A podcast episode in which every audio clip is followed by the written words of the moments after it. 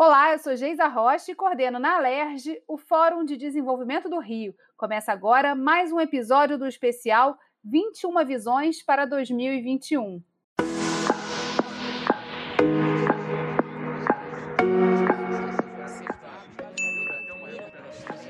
...2021, 21 especialistas falando com a gente sobre a importância, o que tem que estar no radar dos tomadores de decisão nesse ano, que é um ano de começos e principalmente um ano de muitos desafios para a economia do Estado do Rio de Janeiro. Nessa, nessa edição, a gente entrevista o economista Luiz Martins, da UFRJ, que vai, contar um vai falar um pouco para a gente sobre é, as dinâmicas que se estabelecem aqui, é, no Estado do Rio de Janeiro e os desafios que a gente tem pela frente. Oi, Luiz, bom estar aqui com você hoje. Olá, Geisa, tudo bem? Obrigado pelo convite. Eu gostaria inicialmente de agradecer essa excelente iniciativa articulada pelo presidente da Assembleia Legislativa, o deputado André Siciliano, que tem feito um excelente trabalho em todas as reuniões que nós já tivemos do Fórum de Desenvolvimento Rio. O que a pandemia trouxe de desafios é, para o Estado do Rio de Janeiro, aprofundando aí essa crise que já se instalava aqui, já estava instalada aqui, né, uma crise fiscal, de confiança? Bom, Geis, essa é uma excelente pergunta, porque mostra que numa crise sempre quem está mais fraco sobre mais. Né? Seja isso do ponto de vista social, nós temos que a pandemia, que alguns autores muito levianos falavam que atingir todo mundo igualmente, a gente viu que não atingiu igualmente. Né? Os setores mais pobres, mais, mais vulneráveis da sociedade foram atingidos com muito mais intensidade. Né? evidente por causa das condições nas quais eles vivem, as condições de acesso ao, aos serviços de saúde, aos serviços de resolver seus problemas já vem de muito tempo. No Rio de Janeiro é a mesma coisa. O Rio de Janeiro já vinha de uma crise grande, um desempenho econômico pior do que os outros estados e com uma crise política grave. Então, juntando o desempenho econômico fraco do Rio, com uma crise política grave e com a crise da pandemia, o resultado no Rio de Janeiro tinha que ser muito pior, que é o que os dados mostram em termos de desemprego, que no Rio está crescendo mais, enquanto em alguns estados já houve até uma recuperação, no Rio de Janeiro não houve essa recuperação. Nós já tínhamos uma grande, um grande desemprego nos jovens, na, naquele no nem nem nem nem é nem nem nem tem nem é, é um negócio assim uma coisa parece parece até nem estuda nem trabalha. Isso, isso, nem estuda nem trabalha. Maior do que nos outros estados. Nós temos algumas regiões, em especial a região da Zona Oeste do Rio e da Baixada Fluminense, em, em precárias condições, já vinham, pioraram. Né? E acoplado a isso, nós temos uma, uma, uma escalada no Rio né, de violência que faz com que tudo isso fique ainda pior.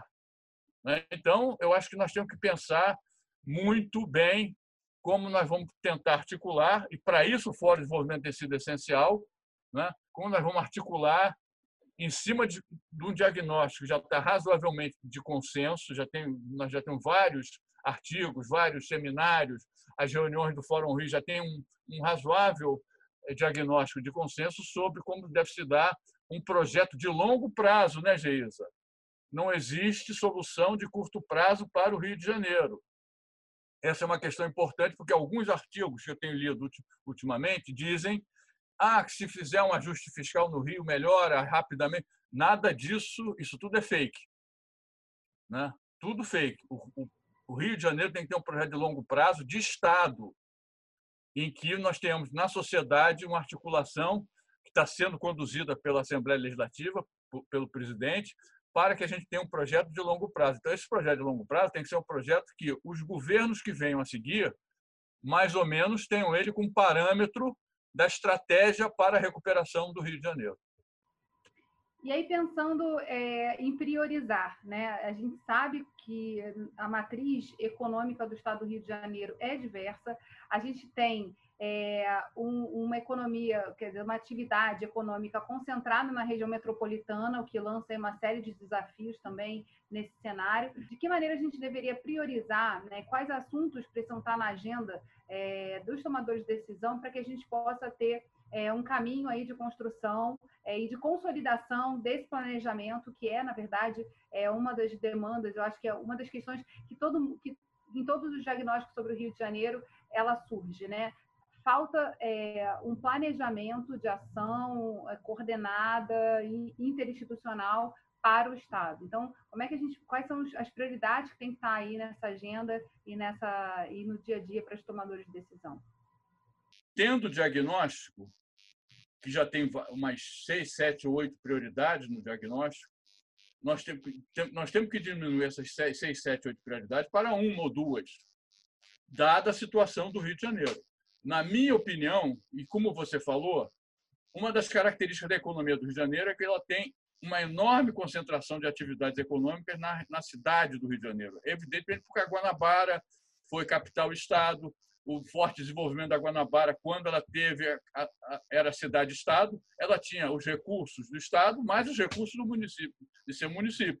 Então, o governo Carlos Lacerda pode fazer uma grande renovação da cidade, grandes obras públicas, porque ele tinha uma arrecadação dupla. Né? Ele tinha tudo que era município, mais os impostos do estado. Quais seriam, na minha opinião, as prioridades? Vou relembrar um pouquinho Celso Furtado. Celso Furtado dizia que uma das condições para o Brasil desenvolver era abrir estrada. Não é o que o Washington Luiz falava lá na década de 30. O Celso Furtado é um pouco diferente. Por que abrir estrada? Porque abrir estrada conecta as regiões e faz com que as vantagens das regiões mais desenvolvidas possam se transmitir né, para as regiões menos desenvolvidas estreitar o contato. Hoje em dia, isso se chama logística, usando a, usando a, a palavra moderna. Então, o que, que o Rio de Janeiro tem que fazer? Na minha opinião, um enorme investimento em infraestrutura. Conseguir articular na sociedade um movimento de que nós temos que desenvolver e articular a nossa infraestrutura, seja a infraestrutura de rodovias, seja a infraestrutura ferroviária, seja a infraestrutura de transportes públicos, seja a infraestrutura hidroviária dos portos. Então, a integração desses modais vai fazer com que a gente consiga fazer com que as regiões menos desenvolvidas se integrem nas, com as regiões mais desenvolvidas de uma maneira menos custosa. Esse é o primeiro ponto. Segundo ponto, né? Isso gera uma enorme é, demanda, é, demanda por emprego. Emprego que nós temos no Rio de Janeiro, nós temos um, grande número de universidades que formam engenheiros, não tem problema. Nós vai, vai haver também empregos para a mão de obra que, que não tem a qualificação, mas que vai poder trabalhar. Terceiro, não demanda importação, porque a maioria desse, dos insumos para essas obras, para essas infraestruturas, já estão presentes na economia do Rio e na economia brasileira. Terceiro, nós temos que fazer uma, um, numa das características centrais desse investimento em infraestrutura é a Baía de Guanabara. Saneamento da Baía de Guanabara. Por que isso? Porque a Baía de Guanabara é o Brasil. O Brasil foi construído pela Baía de Guanabara. É o livro do Lessa, O Rio de Todos os Brasis, não é isso? Então, a Baía de Guanabara e a sua região metropolitana é o Brasil. Então, a recuperação de toda a Baía de Guanabara não só para turismo, evidente que é para turismo também, mas turismo vai vir depois. Ninguém vai fazer turismo na Baía de Guanabara do jeito que está. Ninguém vai dar um mergulho na Baía de Guanabara. Nenhum alemão, inglês, japonês, chinês, seja lá o que for, vai dar um mergulho na Baía de Guanabara. Nem a gente, não é isso? Imagina. Então, isso abre espaço para que você tenha uma enorme recuperação do, do, do, do principal cartão de visitas do Brasil. O que, que é o Brasil? O que, que, o que, que se vende no Brasil com cartão de visita? é a Baía de Guanabara, o Cristo Redentor e o Pão de Açúcar. Todos em torno da Baía de Guanabara. Então, nós temos que fazer um amplo programa de revitalização da Baía de Guanabara. Isso passa por quê? Uma articulação com todas as prefeituras da Baixada Fluminense e do Rio de Janeiro. Né? Saneamento. Saneamento é um fator importante para a saúde, para o complexo econômico e industrial da saúde. Né? Além disso, nós temos que fazer um enorme esforço de articulação junto com os outros estados e com o governo federal, para uma rede de infraestrutura para a utilização do gás da Bahia de, Bacia de Campos. Uma forma, Geisa, de você aproveitar o transbordamento que a gente não aproveita direito do, do, do, do pré-sal em alto mar. Trazendo para o continente uma, uma, uma aumento de economia de escala e escopo com a infraestrutura do gás natural da, da, da bacia de Campos. A ideia de que nós vamos reproduzir aqui no Rio de Janeiro uma cadeia produtiva de petróleo, não vamos. Podemos ter uma cadeia de serviços de engenharia. As, as, as empresas não virão para o Rio, elas já estão em São Paulo, a grosso da cadeia produtiva. Mas nós podemos fazer todo esse investimento de infraestrutura que vai abrir uma enorme oportunidade de emprego, geração de renda e abrir novas oportunidades para novos investimentos privados no Rio de Janeiro.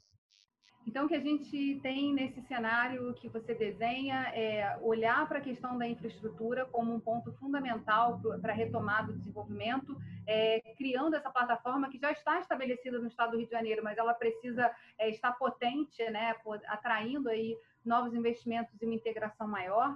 É, falar a questão da, da, do, da saúde, que é um ponto importante, né, e ela é sempre reiterada como algo que a pandemia trouxe de necessidade e a gente sabe que tem de potência aqui instalada no estado do Rio, e também é, esse olhar para o que, que, pode ser desenhado em termos de competências que vão ser demandadas para estar aí. E também olhando, sem, sem esquecer do petróleo, que é um ativo importante do Estado, mas que o que vai surgir em torno dessa cadeia são, são é, empregos e, e, e frentes muito específicas, como, por exemplo, serviços de engenharia, não é, trazer reindustrialização, que é uma grande é, necessidade né, do Rio de Janeiro, para que a gente possa ver essa economia acontecer. Por que isso? Lembra?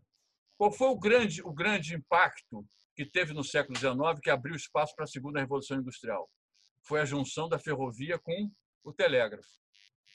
Aonde a ferrovia, o telégrafo passava do lado. O que está mostrando? Transporte e comunicações. O telégrafo é a mesma velocidade da internet. Ele não tem a mesma capacidade de processamento, essas coisas todas, mas vai na mesma velocidade. Isso abriu espaço de uma enorme região para você ter investimentos de ocupação daquelas regiões, de escala, escopo, para a, a, a, as grandes necessidades dos investimentos da segunda revolução industrial. É a mesma coisa aqui. Se eu fizer saneamento, eu vou abrir espaço para uma enorme melhoria na área de saúde. A Rocinha tem tuberculose. Como é que eu vou resolver a tuberculose na Rocinha? Tem que fazer um enorme programa de sanitarização, não sei se existe essa palavra, mas fica lá mesmo, em português, mas fica de sanitarização da Rocinha. Isso é um investimento de infraestrutura. Tem que ter água na Rocinha, tem que ter esgoto na Rocinha, em todas as favelas, em toda a região metropolitana. Nesse sentido, a privatização da SEDAI é um erro. A SEDAI é um dos poucos instrumentos que o Estado do Rio de Janeiro tem, tem para ser transformada numa agência de desenvolvimento né? ou seja, usar a SEDAI para fazer esses investimentos todos que são necessários. Se for privado, vai ser muito mais difícil.